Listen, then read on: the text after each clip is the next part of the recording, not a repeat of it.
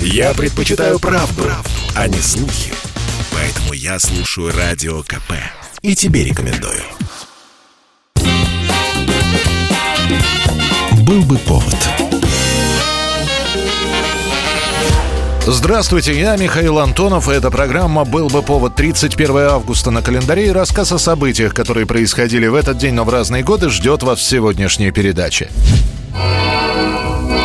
1952 год, 31 августа в Хельсинки завершается проходившая шахматная Олимпиада, в которой впервые принимает участие советская команда. И дебютанты одержат убедительную победу. Первыми советскими олимпийскими шахматными чемпионами становятся Пауль Керес, Владимир Смыслов, Давид Бронштейн, Ефим Геллер, Исаак Болеславский и Александр Котов. Почему вы любите шахматы? На этот вопрос очень трудно ответить двумя словами. Ведь шахматы очень популярны. И среди их поклонников люди самых различных возрастов, интересов, профессий. Команды на Олимпиаде были разбиты на три группы, в двух по восемь, в одной по девять участников. По три команды победительницы от каждой группы выходили в главный финал. В финале на старте лидерство захватила сборная Югославия. А вот наша сборная в первых турах выиграла два матча с минимальным перевесом и два матча закончила в ничью. Но в последних встречах сборная СССР набирает 10 очков из 12 и занимает первое место. А вот югославы проводят финиш неудачно, уступив второе место сборной Аргентине. Больше всего после этой Олимпиады обиделись американцы. Они попытаются взять реванш, проведя товарищеский матч США-СССР в Нью-Йорке. Правда, советские шахматисты снова победят со счетом 20-12. В последующие 40 лет сборная СССР по шахматам лишь раз уступит звание чемпиона. 1986 год, спустя 4 месяца после Чернобыльской аварии, в том же 86-м, под самый занавес лета, еще одна катастрофа.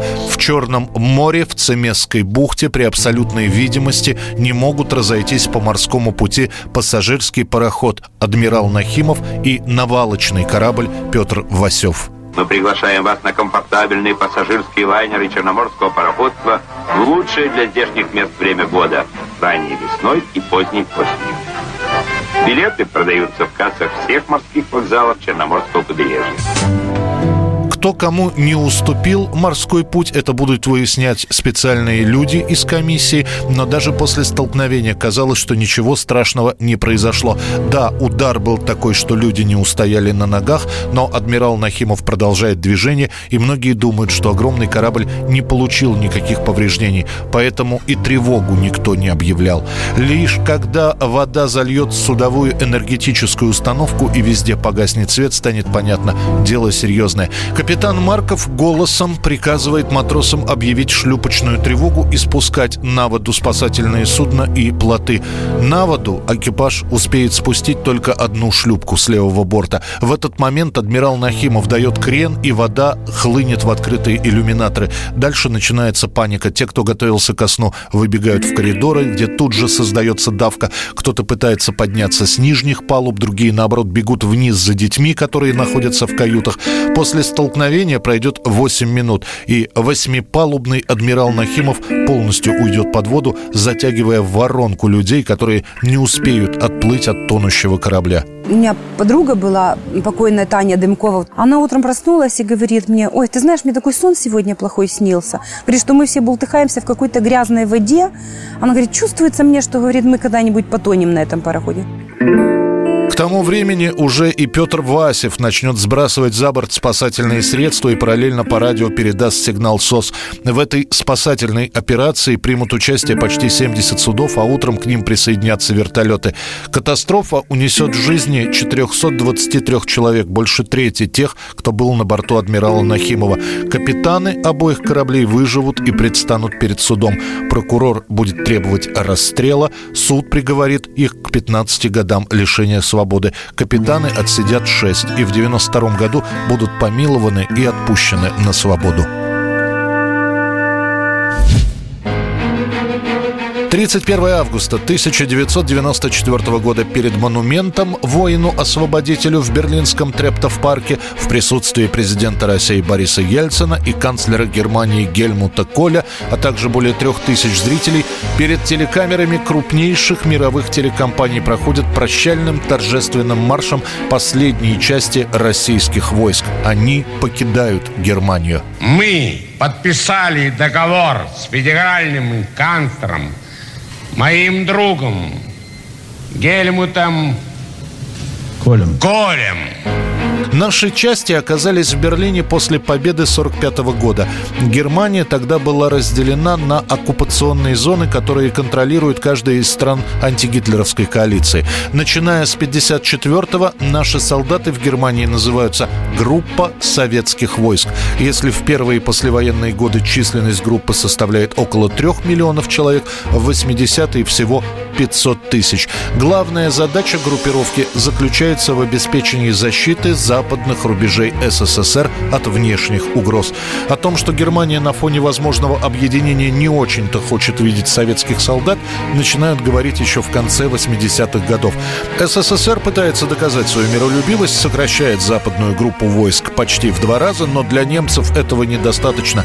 Когда президентом становится Ельцин, переговоры по западной группе возобновляются. В итоге Борис Николаевич соглашается, тем более, что денег на содержание военного контингента в Германии уже тогда не хватает. 5 тысяч танков, до 10 тысяч бронемашин, полторы тысячи самолетов и вертолетов. Для вывоза имущества группы потребуется более 132 тысяч железнодорожных вагонов, и все равно все увезти не успевают. Хорошо. Сроки вывода определило прежнее руководство. Но нынешний президент, когда уже было совершенно ясно, что сроки нереальны, что без большого ущерба для России не обойтись, еще сократил на полгода эти сроки. Немецкой стороне достается более 20 тысяч зданий. Это военные городки, это специально построенные комендатуры. Россия оценит это имущество почти в 10 миллиардов марок. Немцы после долгих споров выплатят в 7 раз меньше, около 700 миллионов. 2004 год, 31 августа, в последний летний день гремит взрыв у станции метро Рижская. Очередная террористка-смертница подрывает себя у входа, поняв, что вовнутрь метрополитена она не попадет. Там стоит милицейский патруль, который выборочно досматривает входящих.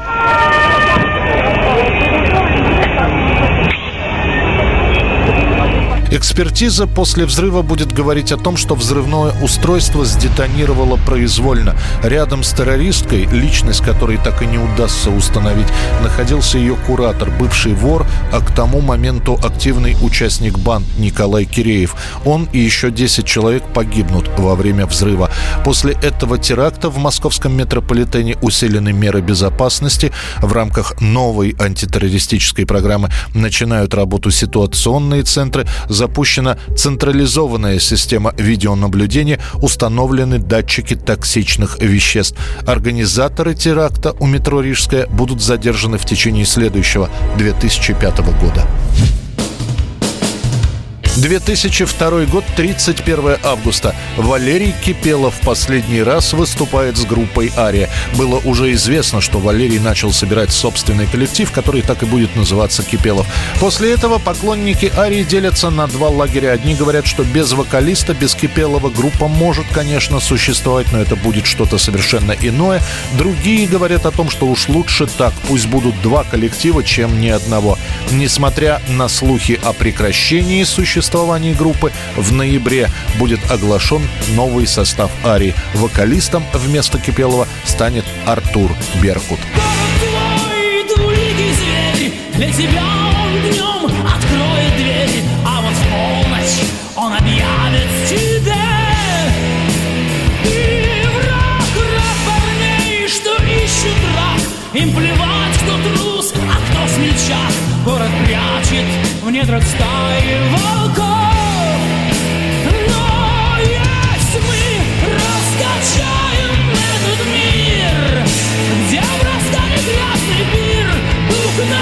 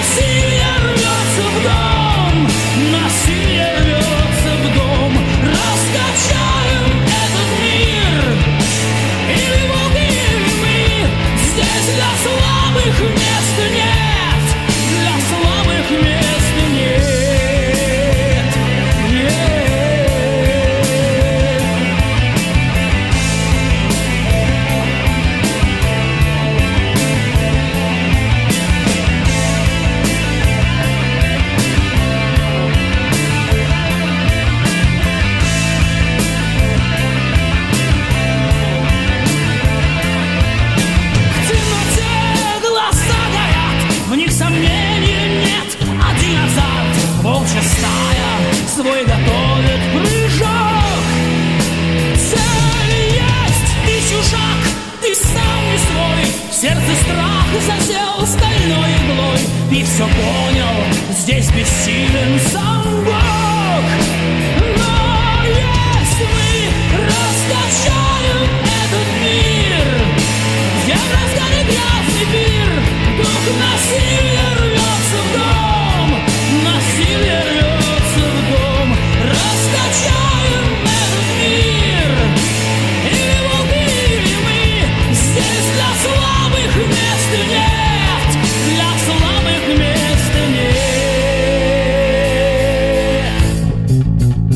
Это была программа «Был бы повод» и рассказ о событиях, которые происходили в этот день, 31 августа, но в разные годы. Очередной выпуск завтра. В студии был Михаил Антонов. До встречи.